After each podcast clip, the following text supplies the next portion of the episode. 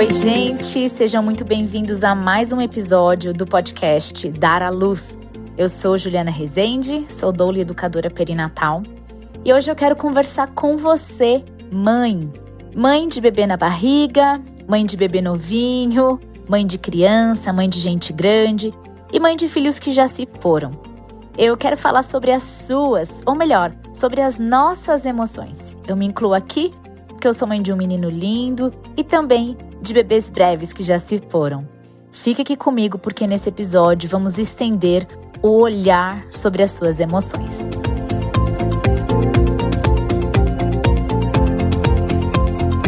E eu tenho que dizer que as emoções maternas são coisas não muito fáceis de entender. A gente passeia nessa montanha russa, né, que é cheia de idas e vindas, mas que vale a pena cada ida e cada vinda onde a gente aprende muita coisa sobre a vida. Eu aprendi quando eu era criança sobre emoções boas e emoções ruins. Não sei se foi assim com você. Então, tipo, as emoções boas era alegria, é, felicidade, satisfação e tal. E tristeza, raiva, eram, por exemplo, emoções ruins, né? E a gente hoje entende que não é necessariamente dessa forma, né? Apesar de hoje ter clareza e de entender que não é algo tão simples assim de definir, né? Eu descobri algo muito importante sobre a emoção materna. Eu descobri que os sentimentos podem coexistir. Isso foi libertador para mim. O que, que isso significa? Que uma mulher ela pode ter sensações que aparentemente são opostas, mas que elas podem estar ali ao mesmo tempo. Foi libertador isso na minha vida, em especial bem no início ali, no pós-parto, né, no, no início do puerpério, depois do nascimento do meu filho. Bom, no furacão que já é o puerpério, né, emocionalmente falando, quem viveu já sabe, é, a mulher ela pode estar muito feliz porque ela tem ali a chegada do bebê, de repente um bebê que foi muito esperado, planejado, um bebê que aquela família quis às vezes, depois de muitas tentativas, aquela mulher conseguiu engravidar. De repente, ela já havia sofrido perdas gestacionais, aquela gestação foi, né? Deu certo. Então, ela pode estar muito feliz, ela pode estar muito feliz porque o sonho dela era ser mãe, era ter filhos, constituir uma família e tudo mais. Então, ela está muito feliz porque aquele bebê tá bem, tá ali nos braços dela, né? Mas ao mesmo tempo, ela pode estar triste. Olha que loucura isso. Ela pode estar triste porque as emoções no puerpério, é, isso tem muito a ver com uma caída hormonal, né? Um ajuste hormonal, eu diria melhor. Ela pode estar tendo essa sensação de tristeza também. Isso tem muito a ver com baby blues. Tem episódio aí, tá? Anterior para vocês darem uma olhada, quem tiver dúvida sobre baby blues. Mas ela também pode sentir essa tristeza, sabe? Ali, dependendo do parto, como aconteceu, se não atendeu, né, a expectativa dessa mãe, às vezes a amamentação também ela não está acontecendo de uma forma fluida, como se esperava ali, pelo menos nos primeiros dias, mas não está acontecendo. Às vezes o bebê também, de alguma forma, não atendeu a expectativa dessa mãe, a expectativa do pai, ou a expectativa da família, sabe? É, e isso pode trazer tristeza. Então, ela tá feliz porque o bebê tá ali, tá bem, nasceu, tá nos braços dela, mas ela tá triste diante de várias outras situações que quando a gente estuda baby blues, é, até mesmo depressão pós-parto, mas quando a gente estuda o puerpério em si, a gente compreende de onde vem essa sensação. Não é que essa sensação não tem fundamento, mas é que muitas vezes ela se expressa de uma forma maior, uma, mais assim, expandida, digamos assim, do que de fato a situação é. E isso tudo é puerpério mesmo. Por isso que essa mulher precisa ter pessoas perto dela que compreendam que esses sentimentos podem coexistir. Para que não haja o quê? Julgamento. Porque quando as pessoas que estão perto dela não entendem isso, o que, que elas fazem? Ah, vou dar o exemplo, tá? Então, tipo, por que, que você tá triste? Por que, que você tá chorando? Não tem motivo de você chorar. Você não tá bem? Seu bebê não tá bem? Não era isso que você queria? E assim por diante. Então, quando a gente cala essa mulher, quando a gente não dá é, espaço para ela expressar as sensações dela, é o que eu digo, né? Esse episódio é sobre olhar as emoções. A gente precisa olhar as emoções dessa mulher. E foi isso que eu fiz é, na minha experiência e que me permitiram também, as pessoas que estavam ao meu redor, em especial meu marido, me permitiu viver. Então é importante a gente entender é que isso pode acontecer sim, sentimentos que aparentemente são opostos, aparentemente são opostos, tá bom? Mas eles podem coexistir. Entender que isso pode acontecer é muito importante.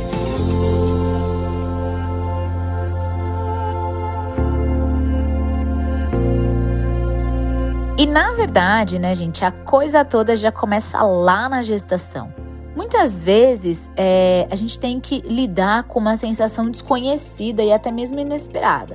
Então, por exemplo, se foi uma gestação não planejada ou se é uma gestação que até mesmo não é desejada, é muito delicado para a mulher nesse início é, lidar com as emoções, com as sensações, com tudo aquilo que ela está sentindo e vivendo, né? Algo muito latente que está ali, ela precisa encarar.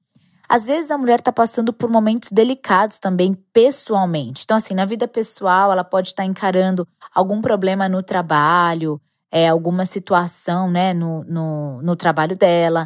É, ela pode estar tá passando por um momento de separação, é, de divórcio, momento de vulnerabilidade de alguma forma, algum estresse pontual ali. Ela pode estar tá encarando uma doença, ela pode estar encarando um luto, alguém de repente na família, um amigo, tal, pode ter é, morrido e ela tá descobre a gestação depois desse período.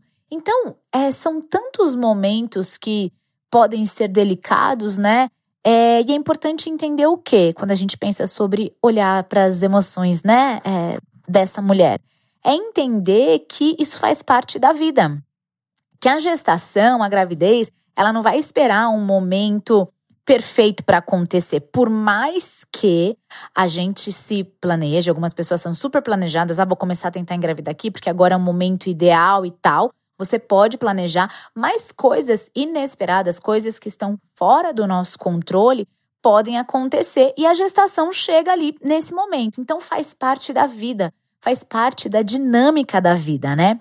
Uma vez é, eu ouvi de uma psicóloga que a vida ela é feita de altos e baixos, né?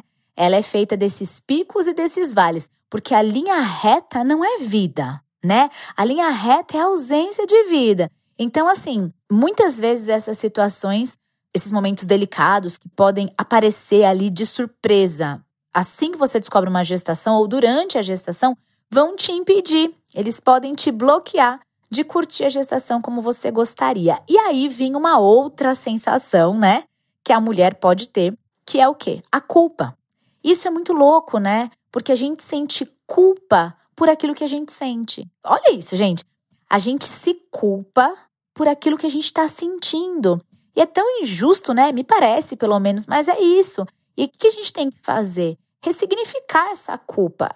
Assim, a culpa pode até aparecer, mas ela não pode ficar ali, sabe? Ela pode até acontecer. Você pode até se sentir culpada, mas essa culpa não pode ficar ali. Porque sentir não é o problema. Mas ficar ali remoendo um sentimento que não está ajudando, um sentimento que está fazendo mal, um sentimento que está paralisando, aí pode se tornar um problema, certo? Uma outra coisa que pode acontecer durante a gestação, é, infelizmente, né, é a perda gestacional, que muitas vezes também vem carregada de culpa em frases do tipo assim: será que eu fiz? O que é que eu possa ter feito que causou essa perda? Ou também, o que, que é que eu deixei de fazer que ocasionou essa perda? E são perguntas, né, que eu digo por experiência própria. É, não vale a pena ficar nesse lugar, sabe? De procurar um, um culpado, um responsável por isso. Porque o nosso corpo, muitas vezes, ele reage e ele tem respostas inesperadas diante de diferentes estímulos que muitas vezes não têm explicação. Ou melhor, não tem como encontrar essa explicação, sabe? Eu também vivi não só perdas gestacionais, mas eu vivi duas gestações ectópicas. Sabe aquela gestação que o embrião ele se desenvolve fora do útero, na verdade ele normalmente nas trompas, né? E eu tive essa experiência dessa gestação ectópica e por algum tempo eu fiquei procurando por responsáveis, para não dizer culpados, né? E na maioria das vezes voltava para mim mesmo, porque eu queria encontrar um culpado por aquilo ter acontecido, né? Poxa, o que será que meu corpo tenho? Será que eu tenho algum problema? E até que um dia, sabe, na minha experiência mesmo, assim, e abrindo aqui meu coração para vocês, foi um dia muito especial para mim, onde eu tava, assim, num, num momento, assim, é, de do meu relacionamento com Deus e conversando com Deus e tendo ali um momento de oração e de devocional. E eu, e eu, e eu falei, Deus, eu, eu não tava entendendo, né? É, por que eu? Por que eu? Por que, que aquilo estava acontecendo comigo? Até que eu descansei e entender que esses bebês breves, né? Como eu chamo esses meus bebês que passaram brevemente por aqui, né? Eles acontecem. Isso acontece, isso faz parte da vida. E ao invés, ao invés de ficar perguntando por que eu, por que eu, eu passei a entender e, e expandir para uma nova pergunta: por que não eu? Certo? Eu tô dizendo isso, gente, mas foi a minha forma, tá? De lidar, foi como eu entendi. Cada uma vai ter é, uma forma diferente, e às vezes isso te atravessa de forma mais profunda. E sabe, é, eu também procurei, depois disso, atendimento psicológico, eu busquei terapia, e foi muito importante para mim, é, para eu conseguir ressignificar né, tudo isso que eu estava vivendo, elaborar tudo isso que eu estava vivendo, e foi muito importante para mim. Mas é, a gente precisa entender que são coisas que acontecem, né? Por experiência própria, eu digo, isso acontece e faz parte da vida.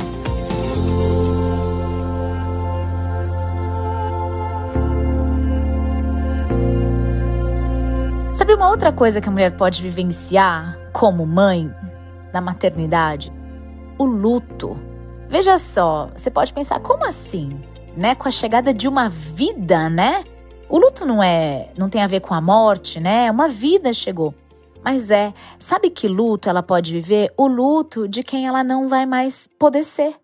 O luto de quem ela não poderá ser. Olha que coisa.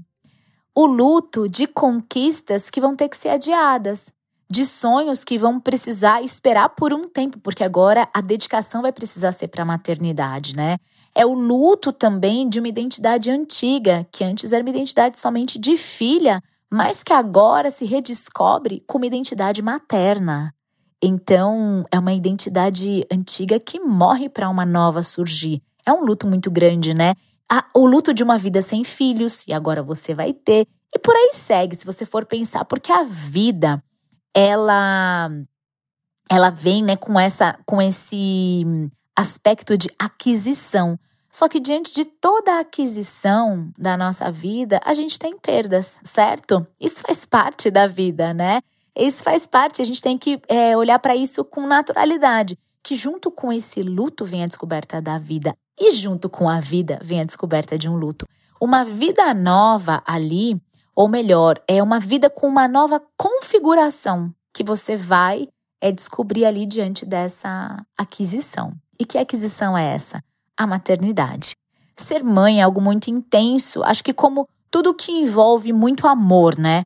É muito intenso. Essa redescoberta é muito linda, porque a gente se percebe vivendo uma ligação de almas num nível tão profundo, essa comunicação da mãe, né, com o bebê, é algo tão real, é algo tão assim, é, eu diria que milagroso, né? E que a gente precisa aprender a curtir, aprender a desenvolver esse relacionamento com o nosso bebê ainda dentro da nossa barriga. Você sabe que muitas vezes a mulher, quando ela tem uma sensação ruim, né? Quando ela tem uma sensação é, de tristeza, Ruim que eu digo, né, dentro daqueles sentimentos que a gente aprendeu que são ruins, né? Mas às vezes quando ela sente que ela tá angustiada, quando ela tá triste, quando ela desanimada, preocupada, quando ela chora, quando ela tá pensando é, na chegada do bebê e aquilo gera nela não uma sensação de alegria plena, mas ela precisa ali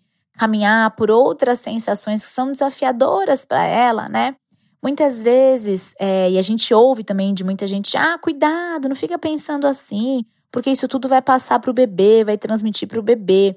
E a gente sabe hoje, claro, que o útero ali, né, a primeira sala de aula do bebê, o bebê ele aprende muita coisa ali dentro.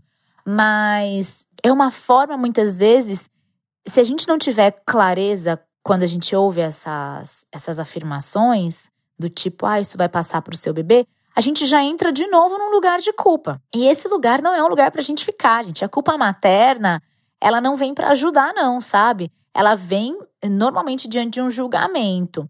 Então, se a gente não tem clareza quando ouve isso, porque assim, não é que ah, isso passa para o bebê. A grande realidade é que as sensações que a mãe tem, elas vão gerar e vão desencadear é, hormônios, né? Produção e liberação de hormônios, e esses hormônios vão atingir o bebê. Mas não é que o bebê ele vai ficar triste, né? É que ele vai ter sensações e ele vai se desenvolver de uma forma de acordo com essas sensações que ele tem. Mas a gente já sabe que isso não é para colocar a mãe no lugar de culpa e também não é algo que é determinante sobre a vida do bebê no sentido de sucesso ou fracasso. Mas são questões que a gente vai precisar lidar, tanto a mãe como depois é esse bebê que vai nascer, vai crescer, vai se tornar um adulto e assim é a vida, não é? Não tem coisas que a gente hoje vai tratar em terapia que de repente foram coisas lá que aconteceram durante a nossa gestação, quando, quando na verdade nossa mãe estava grávida da gente, né? E é assim, é, não, não tem culpa. Nós fazemos o nosso melhor, a gente oferece o nosso melhor diante das possibilidades que a gente tem. Acho que essa é a ideia. Mas, ainda assim, quando existir essa sensação ruim é, e você tiver medo de transmitir para o bebê, sabe? Conversa com o bebê. É, fala pro bebê, olha, hoje a mamãe tá triste, a mamãe tá desanimada, angustiada, preocupada, enfim, tô chorando. Mas isso não tem a ver com você, né? São os meus sentimentos, né? É, a mamãe tá aqui para você, a mamãe te ama, a mamãe, mamãe quer o melhor para você. E, sabe, vai, a gente vai se livrando, né, dessa sensação é, ruim, de culpa e tudo mais. E tem muitas mães, sabe, que esperam para conhecer os seus bebês depois que eles saem da barriga. Mas, gente, a conexão pode começar muito antes, viu? Eu escrevi uma frase há alguns dias e eu até postei que dizia assim: a gestação é o início. Antes de conhecer o rosto, a gente conhece o coração. É conexão de alma, gente, sabe? E eu quero terminar esse episódio assim, caminhando para o final, dizendo que é muito importante olhar para suas emoções, né? Pensar sobre esse cuidado com a saúde mental, também é muito importante. A maternidade, ela vem para extrair o melhor de nós a gente se redefine, a gente se reconfigura, a gente se descobre é, novamente, vez após vez, não é uma vez só, né? Então, assim, curta e aproveite, porque tem coisas que só uma mãe pode sentir e viver. E eu quero agradecer você por ter ficado aqui comigo nesse episódio. Se esse episódio te ajudou de alguma forma, eu quero convidar você a compartilhar é, nas suas redes sociais, nos seus grupos. Se você se lembrou de alguém enquanto estava ouvindo, manda para essa pessoa, né? São muitas mulheres que é, precisam ter um olhar sobre as suas emoções, muitas mães aí, né? E tô muito animada, gente, com essa temporada aí no, do podcast que começou. Eu espero que você também esteja gostando. Um super beijo e até a próxima semana.